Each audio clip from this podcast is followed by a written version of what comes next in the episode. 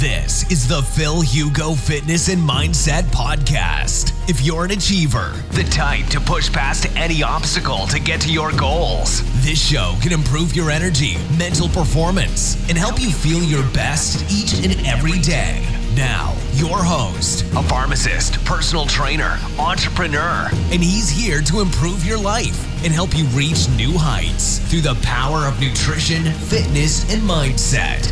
Phil Hugo.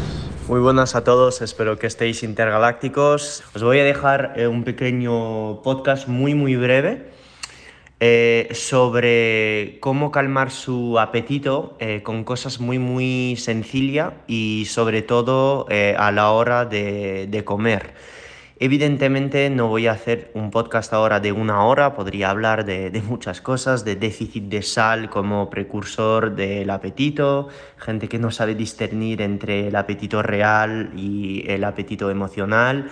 Eh, no voy a hablar de esto hoy, esto son cosas que, hablo más en mis live o incluso en el curso hay un experto. Aquí voy a hablar de, la toma de proteínas. Eh, ayer en Instagram hablé de ello eh, pero creo que mucha gente todavía no está ingiriendo las suficientes proteínas. Para los deportistas supongo que están al tanto de que eh, la cantidad de proteína, en caso de querer ganar masa muscular, por debajo de 2,5 gramos por kilo de peso, eh, no es que vaya a ser complicado, pero mm, no ayudas nada al cuerpo estar con una cantidad de proteína inferior a 2,0, 1,8 gramos por kilo de peso de cara a la ganancia de, masa muscular. Es posible, evidentemente, ganar masa muscular con poca proteína, pero eh, aportando más eh, no va a tener perjuicio, sobre todo en caso de rendimiento deportivo. Pero el objetivo de hoy es hablar del el impacto de la ingesta de proteína sobre el apetito.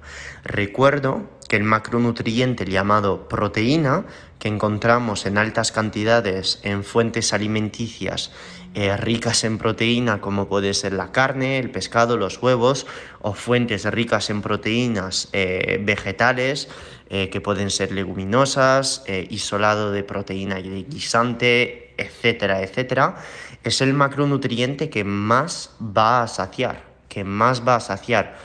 Esto es debido a que tiene un impacto la proteína sobre el péptido tirosina-tirosina, sobre eh, la disminución de la grelina, sobre cuando llega a sangre también eleva tanto la insulina que el glucagón y porque su digestión también es algo costoso, ¿vale? No es lo mismo estar tomando un isolado whey que eh, una pechuga de pollo ahí bien seca, evidentemente. Le cuesta al cuerpo digerir todo esto y más va a pasar un alimento en el intestino, pues más va a favorecer este impacto sobre la saciedad.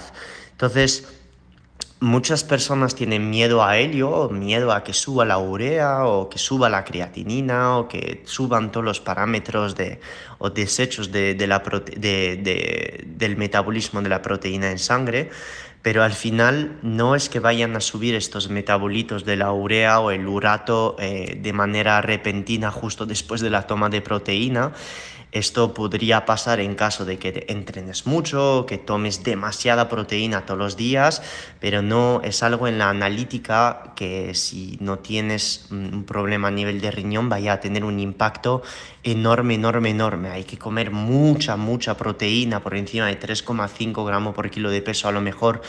Eh, o 4 todos los días entrenar etc etc para a lo mejor ver el urato la urea o el ácido úrico subir eh, por encima de los límites. Pero todo lo que os va a aportar la proteína a nivel de saciedad es superior a posibles desventajas que se podrían observar en personas que ya tienen problema a nivel de riñón. Entonces, no tener miedo a esta proteína, no tener miedo porque es lo mejor que podáis hacer tanto para vuestra pérdida de grasa, para vuestra saciedad y para el mantenimiento de vuestra masa muscular.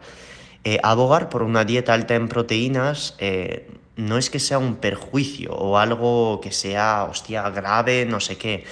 Estas dietas que salieron en los años 80, Dukan, Atkins y compañía, más Dukan entre comillas, que abogaban por una dieta alta en proteínas, eh, son dietas eficaces. Lo que no es eficaz es estar en un déficit calórico muy profundo, muy alto en cronicidad, o sea, durante mucho tiempo, y en magnitud, es decir, con demasiadas calorías, que es perjudicial porque no se puede mantener y porque generamos después una alta probabilidad de generar un efecto rebote.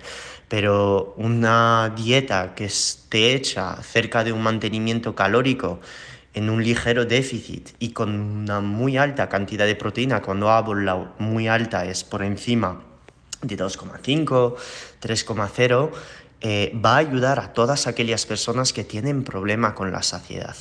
¿Por qué pensáis que yo cuando hago mi somat como tanta proteína? Pues porque me sacio inmediatamente. Inmediatamente. ¿Os imagináis si yo fuese haciendo mis somats y esté empezando comiendo arroz, eh, fruta y nada de proteína, estaría comiendo durante cinco horas después porque nunca me sentiría saciado realmente y siempre estaría con estas ganas de comer. Por ello, eh, siempre recomendaría a todas aquellas personas que estén en pérdida de grasa simplemente en búsqueda de recomposición de masa corporal o incluso deportistas en búsqueda de rendimiento deportivo, eh, pues mm, aumentar sin miedo esta cantidad de proteínas. Siempre abogo que sea para cualquier tipo de persona, salvo que tenga esta persona eh, problemas a nivel de riñón, pues con una alta cantidad de proteína, 2,5 y para personas incluso con menos peso de 60 kilos, pueden irse a cantidades más altas, no hay ningún problema. Si tienes problema a la hora de reducir eh, tus eh, la, cantidad de, de, la cantidad de comida que estás ingiriendo, que ves que siempre estás comiendo demasiado y que no puedes controlar tu apetito, aumenta la cantidad de proteínas y probablemente también esto sería eh, algo para otro podcast, aumentar la cantidad de sal durante tu día, que muchas veces tenemos ganas de azúcar, pero no son debido a hipoglucemias o estrés, es simplemente por falta de sal. Si haces dieta ceto, un mínimo de 8 gramos al día y si no haces ceto, que hay como una cantidad de 3,0 gramos por kilo de peso de carbohidratos en tu dieta, pues estar mínimo, mínimo, mínimo a 5, 5,5 gramos de sal eh, en tu día. Espero con este post haberte ayudado. Por favor, no te den miedo a la proteína es desde lejos el macronutriente más importante, en mi opinión, de cara a la gestión de tu apetito, tu pérdida de grasa y la retención de tu masa muscular. This has been another episode of the Phil Hugo Fitness and Mindset Podcast. If you enjoyed the episodes, leave an honest review in iTunes so other like minded individuals can conquer their goals too. If you want more content and free info on how to take your health and athletic performance to new heights, visit philhugo.com to be on the cutting edge with the latest info in nutrition, fitness, and all things performance mindset.